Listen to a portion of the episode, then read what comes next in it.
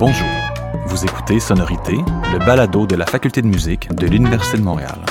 Entre innovation et mélange des genres, découvrez ce qui fait vibrer notre communauté. Bonjour et bienvenue à Sonorité, le balado de la Faculté de musique de l'Université de Montréal. Mon nom est Zoé Cochrane, directrice adjointe à la recherche et à la coordination scientifique de la chaire de recherche du Canada en création d'opéra, dont la titulaire Anna Sokolovitch est avec nous aujourd'hui. Nous présenterons aujourd'hui le projet de recherche-création Opéra de poche, développé par Anna Sokolovitch et moi-même, en collaboration avec Olivier Asselin et Marie-Joseph Vallée, qui sont avec nous aujourd'hui. Donc, euh, peut-être pour commencer, vous pourriez vous présenter. Euh, Marie-Joseph. Bonjour. Donc, euh, je suis professeure euh, à l'école de design, en design d'intérieur, et puis j'ai eu la chance d'encadrer des étudiants en scénographie euh, dans le cadre de ce projet. Merveilleux. Anna Anna Sokolovic, compositrice et professeure à la faculté de musique, à l'origine de ce beau projet euh, Opéra de poche. Merci. Et Olivier Bonjour, alors Olivier Asselin, donc je suis professeur au département d'histoire de l'art et d'études cinématographiques. Et puis donc je me suis joint à ce beau projet pour euh, encadrer un petit peu les étudiants de cinéma et d'art médiatique qui étaient impliqués. Donc, on voit déjà par votre participation que c'était un projet très interdisciplinaire et interfacultaire. Anna, est-ce que tu voudrais nous parler un peu de la genèse de ce projet? Oui, euh, étant donné que je suis une compositrice, mais j'étais aussi étudiante ici à l'université il y a quelques décennies, euh, j'ai essayé un peu de suivre mon instinct euh, de professeur, mais aussi mon, instinct de, créateur. Déjà à l'époque, quand j'étudiais ici, euh, j'ai voulu écrire la musique pour la danse, j'ai voulu écrire la musique vocale, et j'ai fait quelques pas dans ce sens-là en développant les relations extra-universitaires, c'est-à-dire avec l'école de danse, par exemple.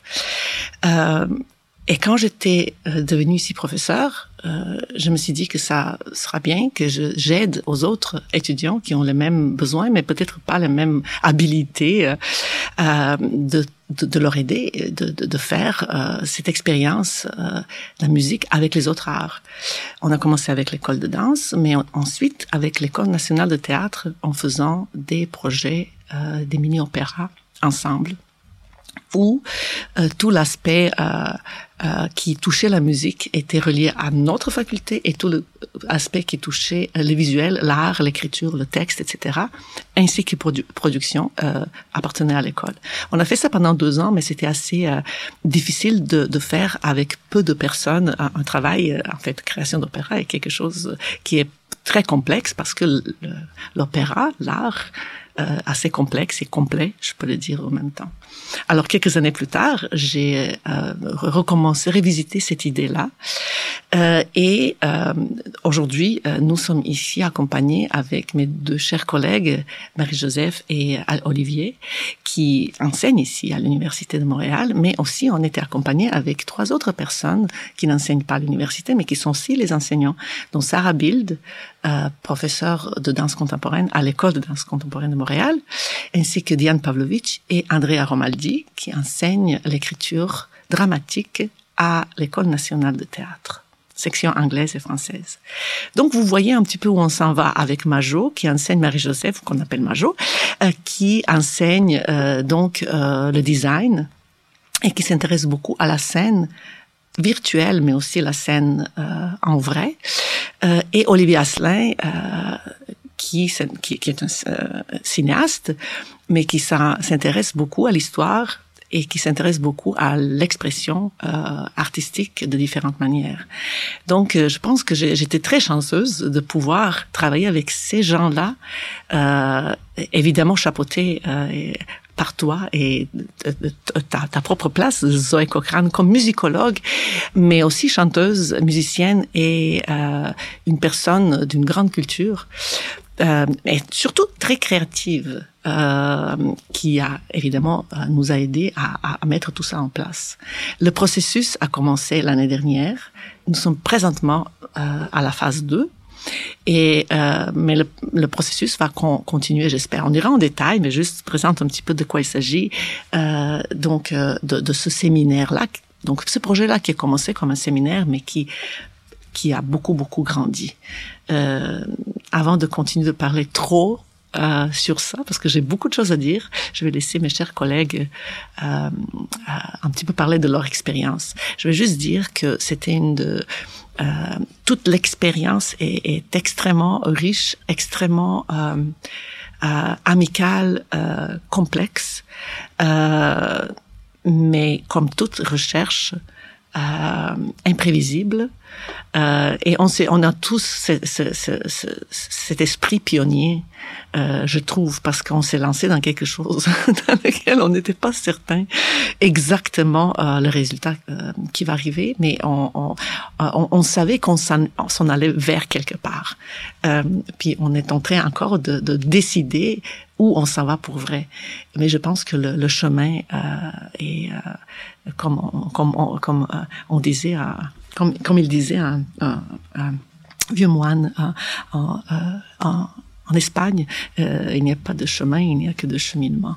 Alors voilà, on est un petit peu là-dedans. Merci Anna. Euh, donc pour pour donner un peu de contexte aussi, pour compléter le contexte que tu donnais, en fait, ce projet Opéra de poche, c'est un projet de co-création et de recherche-création d'opéra pour la réalité augmentée. En fait, donc on va vous expliquer évidemment ce que c'est. Olivier va pouvoir nous, clarifier tout le côté euh, technologique et technique de tout ça. Mais euh, l'idée, c'est vraiment, c'est un des objectifs de la chaire de recherche euh, en création d'opéra justement, c'est de démocratiser l'opéra. Donc l'idée, c'est de rendre l'opéra accessible dans les salons, dans l'espace domestique du public et en même temps d'explorer des nouvelles façons de co-créer. Puis c'est né dans le cadre d'un séminaire de création d'opéra qui réunissait, comme Anna l'a très bien dit, des étudiants et des étudiantes de, de scénographie, de Majo, de cinéma, d'Olivier, de, de l'École nationale de théâtre aussi pour les livrets et évidemment en composition. Euh, Puis évidemment en chant. Et euh, aussi évidemment. et les interprètes. donc euh, une grande panoplie des, euh, d'étudiants de différentes facultés et beaucoup de la faculté de musique. Puis en fait, c'est un projet aussi qui était en partenariat avec l'Opéra de Montréal et qui eux aussi cherchent à renouveler l'opéra pour le 21e siècle, mais n'ont pas les moyens, le, le, temps, la place pour la recherche-création. Mais je pense que c'est ça qui est important aussi de souligner, c'est que les, les maisons d'opéra sont pour euh, euh, sont, sont, spécialisés évidemment en production d'opéra. Puis ils ont tout ce qu'il faut et toute la connaissance pour produire des opéras déjà existants. Mais quand on parle de la création, le processus n'est pas le même et euh, la, la, la, la place à la recherche n'est par défaut pas relié au, au, à n'importe quelle maison de production, euh, même la musique, euh, la, musique toute courte. Donc euh, la, la, recherche, euh, on, on, espère avec no, notre programme, avec notre chaire, aider le milieu. Donc c'est un projet qui est quelque part né d'un besoin, pas seulement artistique, mais aussi sociétal. Mm-hmm. on veut aider euh, d'une façon euh, euh, d'une façon scientifique, mais d'une façon concrète aussi. Merci. Puis euh, donc euh, on a choisi la, la, technologie de la réalité augmentée et une technologie très spécifique qui n'a jamais été utilisée pour l'opéra, euh, la capture volumétrique. Et c'est Olivier qui a euh, suggéré cette euh, cette technologie.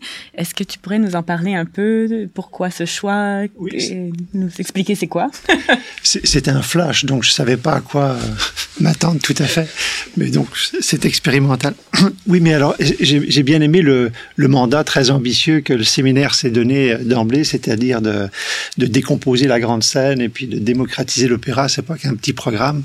Et puis donc on a pensé à faire un, un projet pour les, la réalité augmentée, c'est-à-dire que L'objectif, c'est de faire un opéra pour le salon des, gens. Et donc, on imagine qu'avec une tablette ou un téléphone, les gens vont pouvoir euh, ouvrir l'application et voir apparaître dans leur salon euh, une chanteuse, un chanteur qui va commencer à chanter. Et ensuite, on a, dans la plupart des cinq opéras qu'on qu a commencé à faire et qu'on va faire, on va avoir un espace, tout d'un coup, euh, cette réalité augmentée va se transformer en réalité virtuelle et tout l'espace de notre maison va être remplacé par un espace virtuel, une banquise un fleuve, une maison, euh, une autre maison, etc. Donc ça, c'est quand même une technologie très riche, euh, et c'est bien que des artistes en emparent pour trouver des, contenus euh, plus riches et puis des expériences qui, sont, qui ont un impact sur toute, toute la manière de penser les, des scènes. Puis la capture volumétrique, c'est donc une technologie. D'habitude, en réalité augmentée, ce qu'on fait, c'est qu'on va modéliser des personnages en 3D. Modéliser, ça veut dire qu'ils sont construits à peu près à partir de zéro dans un logiciel de jeu. Donc c'est comme dans le jeu vidéo, on a des personnages qui sont un peu artificiels. La capture volumétrique nous permet d'aller capter des vraies personnes en 3D et de les inscrire ou dans une réalité augmentée ou dans un, environnement virtuel. Et donc on a, c'est comme du cinéma en trois dimensions, 360 degrés. On a la qualité du cinéma, c'est-à-dire une chaleur parce que c'est des vraies personnes, mais en même temps, c'est en 3D et puis on peut les inscrire dans d'autres. Euh, donc c'est très riche quoi comme euh, dispositif. Et ensuite, on inscrit ces personnages dans un dans des mondes réels. Et il faut penser à la mise en place, la scénographie du monde physique dans lequel ils vont se retrouver, le salon des gens, et ensuite ça passe en monde virtuel. Et donc les étudiants de Major ont, ont conçu des, des environnements euh, virtuels euh. Oui, c'est un projet vraiment spécial, euh, comme disait Anna, spécial pour pour nous, euh, les, les, les, les, chercheurs, mais aussi pour les étudiants. C'était une expérience unique. Et ces différentes équipes ont donc eu des cheminements de, de co-création très particuliers en fait, euh, euh, chaque équipe avait son propre mode de fonctionnement Il y avait euh, une dimension de, collaboration, de co-création qui était présente entre chaque discipline. Et ce qui était fameux, c'était de voir comment chaque discipline pouvait s'influencer, s'enrichir.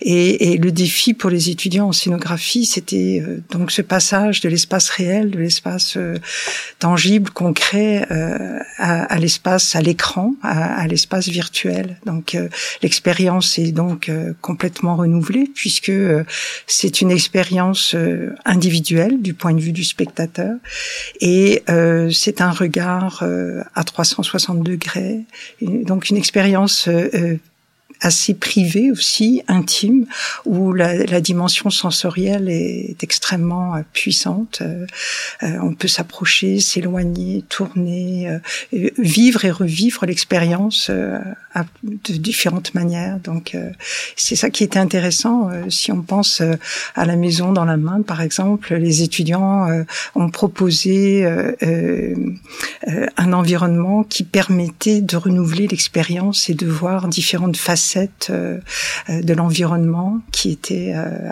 à travers une petite maison à petite échelle où on pouvait regarder par les fenêtres et voir s'allumer certains espaces. Donc il y, avait vraiment une, grande richesse d'expérimentation. Voilà ce que je pourrais dire pour l'instant. Oui, bah oui, c'est c'est super. Euh, donc, ben, est-ce que vous voulez parler un peu des, des, projets qui ont été développés dans le cadre de ce cinéma? Oui, absolument. J'aimerais juste dire que on s'est dit au début que ce sera bien qu'il y a une thématique qui relie euh, ces, ces, ces, au départ, il y avait quatre opéras, maintenant il y en a cinq parce qu'on a rajouté une, une équipe autochtone. Euh, donc, on s'est dit, qu'est-ce qui nous caractérise ici au Québec, qu'est-ce qui nous relie plutôt? Et on, a trouvé le, le fleuve euh, assez euh, assez attirant euh, pour plusieurs raisons, évidemment. J'ai pas besoin de, tous les nommer, mais on a un petit peu élargi. Donc, le fleuve est devenu l'eau, étant donné que l'équipe autochtone nous a fait part que les communautés autochtones en fait n'étaient pas si pris autour du fleuve parce que évidemment les nouveaux venus étaient autour du fleuve.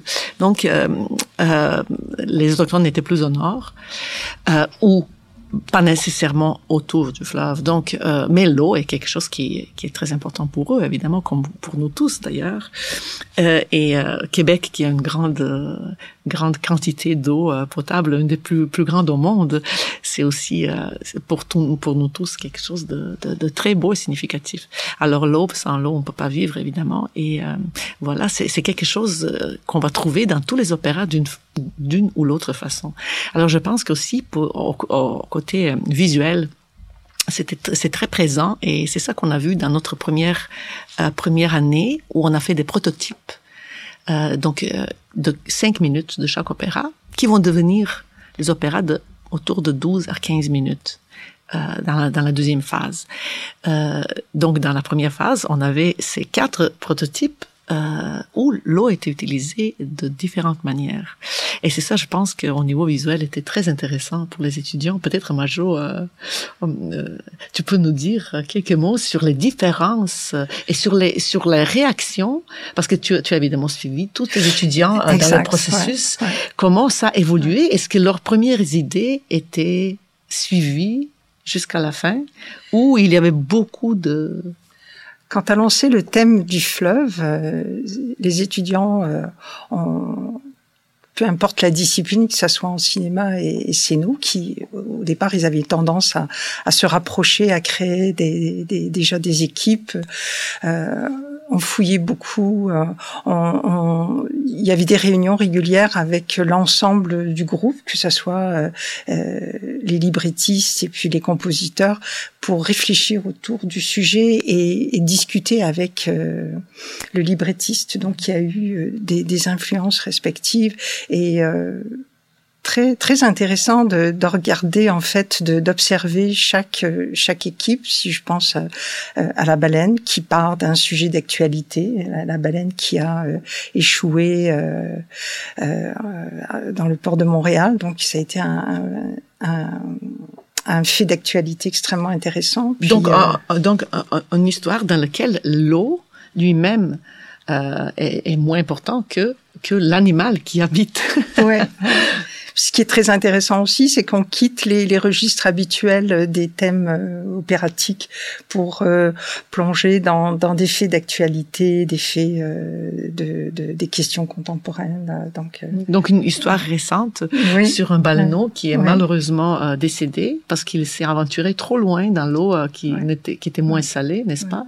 Qui nous a tous touchés, mais qui est une qui, n'est pas une, un opéra triste en fait. C'est un opéra plutôt euh, une ode de la vie et ode à ce, à ce baleineau qui était euh, assez mignon. Exactement.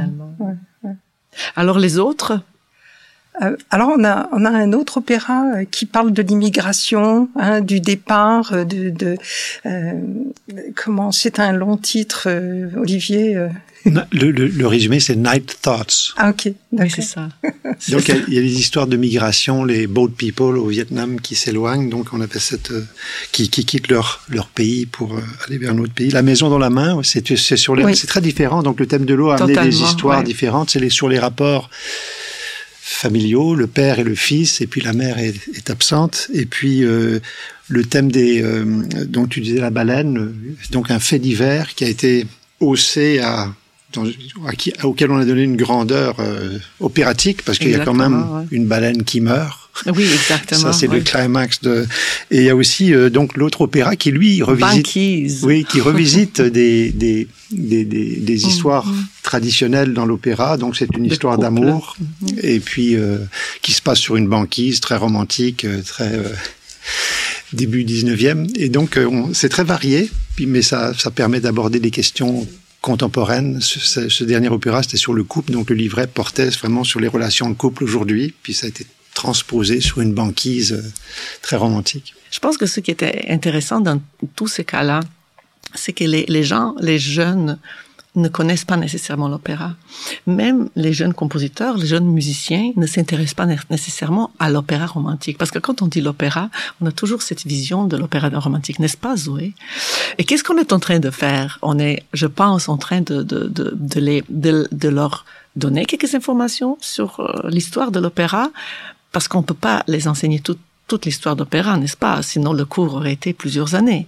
Donc, quelques notions, mais en même temps, leur mettre le, les mettre dans un contexte d'aujourd'hui et leur euh, les initier de réfléchir à qu'est-ce que l'opéra peut être aujourd'hui et comment ils peuvent s'exprimer aujourd'hui avec les moyens d'aujourd'hui. Euh, Zoé, la naissance de l'opéra, tu peux nous dire quelques mots de la naissance de l'opéra Pourquoi c'était si important? Pour les pour les créateurs de l'époque baroque Qu'est-ce qu'ils voulaient faire? Je te demande Zoé parce qu'elle est spécialiste en opéra baroque. ben ça, ça nous éloigne un peu de notre. Non, je pense pas. Je pense pas. Je pense mais, que c'est euh, au contraire. Ouais. Ouais, ouais. Mais euh, en fait, il y a de nombreuses euh, raisons qui ont motivé euh, la naissance euh, de l'opéra. Euh, mais au fond, c'était vraiment de mettre en valeur l'expression du texte à travers la musique, finalement, euh, entre autres euh, dans une tentative de, euh, dans un, à la recherche de recréer un peu le, le théâtre euh, de l'Antiquité grecque ou comme on, comme on imaginait qu'il était, euh, mais aussi c'était vraiment pour en lien avec des, des manières de déclamer la poésie, etc. C'était pour rehausser l'émotion de la, de la poésie oui, à travers la musique. Parce qu'on est on est très conscient que la voix humaine chantée est très forte. Euh, donc on peut on peut avoir l'opéra où il n'y a pas d'instrument, j'en ai écrit un, mais on peut pas avoir l'opéra où il n'y a pas de voix. Et c'est par la voix que cette dramaticité passe. Et c'est ça qui nous intéresse. Nous, les nous qui travaillons, moi comme compositrice, c'est ça qui m'intéresse. Euh, et comment on va le présenter euh, aux gens d'aujourd'hui? Parce que comme Zoé vient de dire, il y avait ce besoin, ce besoin des créateurs de raconter une histoire par la par la, par la musique, par la voix, de raconter quelque chose. Et évidemment, c'est devenu l'art le plus cher parce qu'il était euh, très complexe, euh, parce qu'on voulait, au niveau de scénographie, et au niveau euh, de musique évidemment, et au niveau des musiciens, et au niveau des chanteurs, et au niveau des, de l'histoire, avoir les, les meilleurs. Euh, on avait les budgets, puis les, les gens dépensaient beaucoup d'argent pour ça, parce que ça c'était pour eux. Et le cirque, souvent dans le sens, euh, euh, la, la, place où on va aller et passer euh, le temps où on va s'exciter d'une façon euh, euh, importante dans tous nos sens et qui était en même temps la télévision était en même temps donc théâtre et etc etc donc utilisons ils, ils ont utilisé évidemment tous les moyens de l'époque euh, pour nous faire vivre cette histoire-là. Donc c'est quoi aujourd'hui? C'est ça que qu'on se pose les questions. Dans, je me pose la question moi comme comme compositrice, mais c'est quoi nos moyens d'aujourd'hui avec non non non euh, notre époque avec la technologie qu'on utilise tous les jours Est-ce qu'on peut aussi euh, s'exprimer avec la voix, mais à notre manière donc qui nous représente? Aujourd'hui. C'était intéressant de ce que est-ce que est-ce qu'au XVIIIe siècle l'opéra était déjà une sorte d'art total qui avait une, un statut particulier parmi les autres arts avec le théâtre, peinture, tout ça? Est-ce qu'il avait déjà parce que c'est ce que tu disais aussi au début du, du séminaire que c'est sûr que le cinéma a, a créé une onde de choc dans, dans l'opéra parce qu'il avait quand même un statut central jusqu'à quoi les années 10, et puis le répertoire était renouvelé, recréé, et tu disais qu'il y avait quand même eu moins de création opératique pendant tout le XXe siècle, en, à cause du cinéma, mais aussi la télévision. Puis aujourd'hui, on est confronté quand même avec ces nouveaux médias, là, les plateformes numériques et tout ça, à d'autres. Mais je pense que l'opéra a une valeur plus grande à cause de cette artificialité, dans le fond, une artificialité très grande, un côté emblématique, allégorique, artificiel. Mais je pense qu'on a toujours ce besoin-là de raconter une histoire par la humaine. Je veux dire, la, naissance et ce qui se passe aujourd'hui, c'est exactement, euh, c'était dans, notre nature, je crois, et d'utiliser ça avec le moyen, euh, d'une façon interdisciplinaire.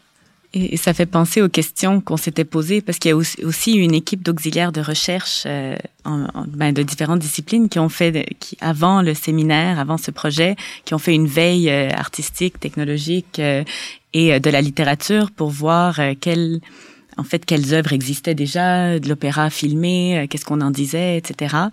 Puis elles ont développé des questions de recherche qui pourraient nourrir la création aussi. Puis une des questions, c'était justement qu'est-ce que l'opéra? C'est quoi l'identité de l'opéra? Et euh, on peut se poser la question à quel, où sont les limites quand justement est-ce que c'est le chant lyrique qui caractérise l'opéra? Est-ce que c'est raconter une histoire par le chant lyrique ou pas? Est-ce qu'un opéra doit être narratif? Quand est-ce que si on fait des opéras pour la réalité augmentée, pour une autre technologie, quand est-ce que ça arrête d'être un opéra? Euh, et une autre question qu'elles avaient soulevée qui était sortie, c'était c'est quoi la présence? Euh, Parce que souvent, quand on voit des opéras filmés, il y a un peu une plainte de la perte de la présence, de cette expérience dans la salle, à entendre la voix en direct qui nous touche. Donc ce pouvoir de la voix, euh, est-ce que la présence physique dans le même lieu est nécessaire? Euh, Et en même temps, si on pense à la réalité augmentée avec la capture volumétrique, où on est très proche de l'interprète, on est, il est, il ou elle est dans notre salon, on peut tourner autour. Est-ce que c'est pas plus de présence que si on le voit tout petit sur une scène au loin ou En tout cas, c'est une autre forme, exactement. Donc, euh, c'était des questions de recherche aussi qui, qui, qui ont été posées pour nourrir la, la création. Mais je pense que c'est clair que ce n'est pas la même chose qu'en être sur scène, n'est-ce pas? L'expérience est différente, mais elle peut être aussi riche d'une autre manière. C'est ça qui est intéressant. Comme euh, l'expression, peut-être on va inventer un nouvel art.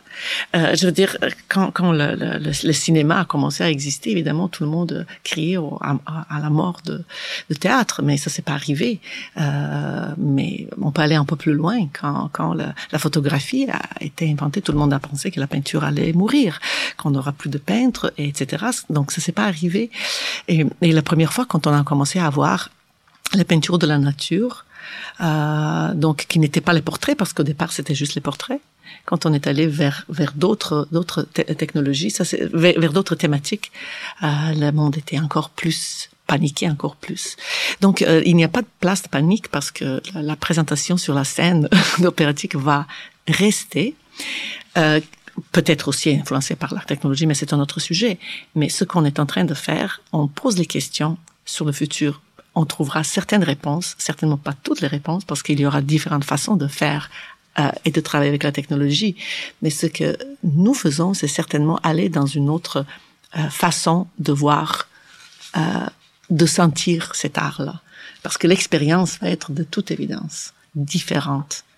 Euh, on s'approche d'une chanteuse et le plus on s'approche, on a l'occasion de l'entendre plus on est en train de parler justement avec Antoine jusqu'à quel pourcentage on va aller euh, pour entendre cette chanteuse là. Est-ce qu'on va juste entendre elle et ne pas entendre le musicien, etc. Donc plein de questions qu'on se pose, mais déjà savoir qu'on peut s'approcher assez, à, la chanteuse ou, au chanteur et qu'ils n'ont pas besoin de, de, déployer une voix euh, opératique pour chanter loin comme dans un amphithéâtre, c'est déjà une, révolution. Ça peut être euh, avec un petit micro, elle peut chuchoter, puis on va l'entendre, on va être à côté d'elle. Donc euh, une chose aussi euh, qui était intéressante dans le séminaire, c'est les méthodologies. Tu en parlais au début, les méthodologies de, création.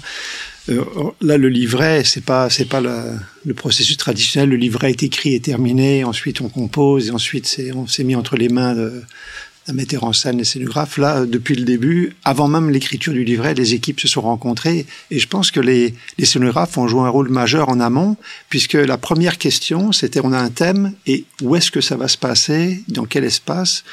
Et ensuite, il y a eu toutes sortes de, de toutes sortes d'autres boucles de rétroaction parce que quand on s'est mis à penser à la mise en scène, c'était aussi une mise en espace et quand on fait bouger les, alors c'était la question qui s'occupe de la mise en scène et de la mise en espace et il y a une collaboration euh, dans, dans le meilleur des cas, les équipes ont été très très solidaires et ont produit des choses qu'aucune des équipes, aucune des, membres de l'équipe, aucun des membres de l'équipe n'aurait pu faire. C'était intéressant. Mhm, tout à fait. Euh, Majo, euh, je serais intéressée de savoir comment tes étudiants ont réagi à la, la conception de euh, la scénographie virtuelle, car on avait une expérience il y a deux ans euh, où on a fait euh, l'opéra sur scène. Donc ils ont fait la scénographie sur scène d'une façon traditionnelle. Oui, donc euh, euh c'est sûr que les étudiants en design d'intérieur sont des spécialistes de l'espace et travaillent toujours dans des dans des environnements très euh, tangibles. Et euh, ce passage euh, de l'espace concret à l'espace à la réalité augmentée virtuelle était un vrai défi. D'abord de, de, comprendre la différence entre la réalité augmentée et la réalité virtuelle. On a eu beaucoup de rencontres pour justement bien saisir ces différences-là. Et euh, ils sont partis dans leur processus de, conception, euh, euh d'archiver toute une série d'images, de, thèmes, de, pistes philosophiques, littéraires et cinématographiques. Et donc, ça a beaucoup enrichi en fait leur leur, leur univers visuel. Et donc, c'est ce passage de la scène à l'écran qui était le grand défi parce que euh, il fallait penser à 360 degrés, il fallait euh, penser euh, au déplacement du spectateur. Et donc l'univers visuel devenait beaucoup plus précis quand on, on, travaille une scénographie dans un espace concret, on a bien souvent un regard, un point de vue. Hein, on, est face à la scène, tandis que là, on, devient euh, vraiment euh, le spectateur qui tourne autour de l'environnement et des chanteurs. Donc, extrêmement riche je pourrais parler, euh, euh, si vous voulez, de de cette expérience qu'on a démarrée en 2019, où en effet les étudiants euh, collaboraient avec les librettistes, les compositeurs, et à l'époque on n'avait pas encore les étudiants au cinéma, puis on travaillait dans différentes scènes de théâtre. Et donc déjà cette collaboration, on avait senti comment c'est extrêmement riche. Et donc Lorsque nous avons euh, abordé en, 2020 avec euh, Olivier puis euh, les étudiants au cinéma à nouveau l'expérience en réalité augmentée virtuelle, on a saisi la richesse de cet outil technologique comme un, outil de création très puissant qui permettait, lorsque l'on retourne à l'espace concret, d'enrichir énormément la recherche créative. Alors les, les, étudiants ont expérimenté euh, euh, ce retour. On a pris euh, une salle au Monument national, une, une, salle pour la mesurer, etc. Et concevoir à partir de ce qui avait déjà été imaginé en réalité augmentée virtuelle. Et donc les étudiants avaient une conscience de la réalité du spectateur qui était beaucoup plus grande. Et comme il s'agissait de, de, de, pièces de, de cinq minutes euh, euh, pas plus longue, ça permettait de, de renouveler euh, l'expérience théâtrale dans un espace concret, plutôt de l'envisager comme une performance. Et donc le, le spectateur n'est plus figé puis placé euh, vis-à-vis de la scène, mais euh, il est là, il accompagne lui aussi à l'intérieur de, de l'espace scénique. Il est là présent. Donc évidemment, il a un espace précis qui a été comment dire conçu est précisé par les, les scénographes, mais euh, euh, le spectateur euh, est, est, vraiment envisagé de manière très renouvelée. Voici un exemple de, de, de la richesse de la recherche universitaire qui nous permet de nous inspirer, de faire le contraire, de nous inspirer d'une façon concrète sur scène, d'une scénographie qui était conçue pour réalité augmentée et virtuelle, et de faire ces exercices-là et d'être enrichi par euh, par le chemin. Donc quelque chose qui, dans le monde professionnel, aurait été impossible parce que personne n'aurait eu cette, cette possibilité-là d'expérimenter de cette façon-là. Tout à fait. Et euh, voilà, mm. voilà. Donc, euh, ben, en fait, merci beaucoup à, à, nos intervenantes et intervenants, à Olivier, Anna et Majo. Merci. Merci. Merci. Merci. Rendez-vous pour le prochain épisode qui présentera la phase 2 de ce projet, un projet très stimulant en partenariat avec l'Opéra de Montréal, Inédit, Normal Studio, Wapikoni Mobile, Musique Nomade et le Centre culturel vietnamien. Merci pour votre écoute. Sonorité est disponible sur les principales plateformes de diffusion. Si vous avez aimé ce contenu, n'hésitez pas à aller sur votre plateforme préférée pour nous le faire savoir. Restez connectés pour notre prochain balado.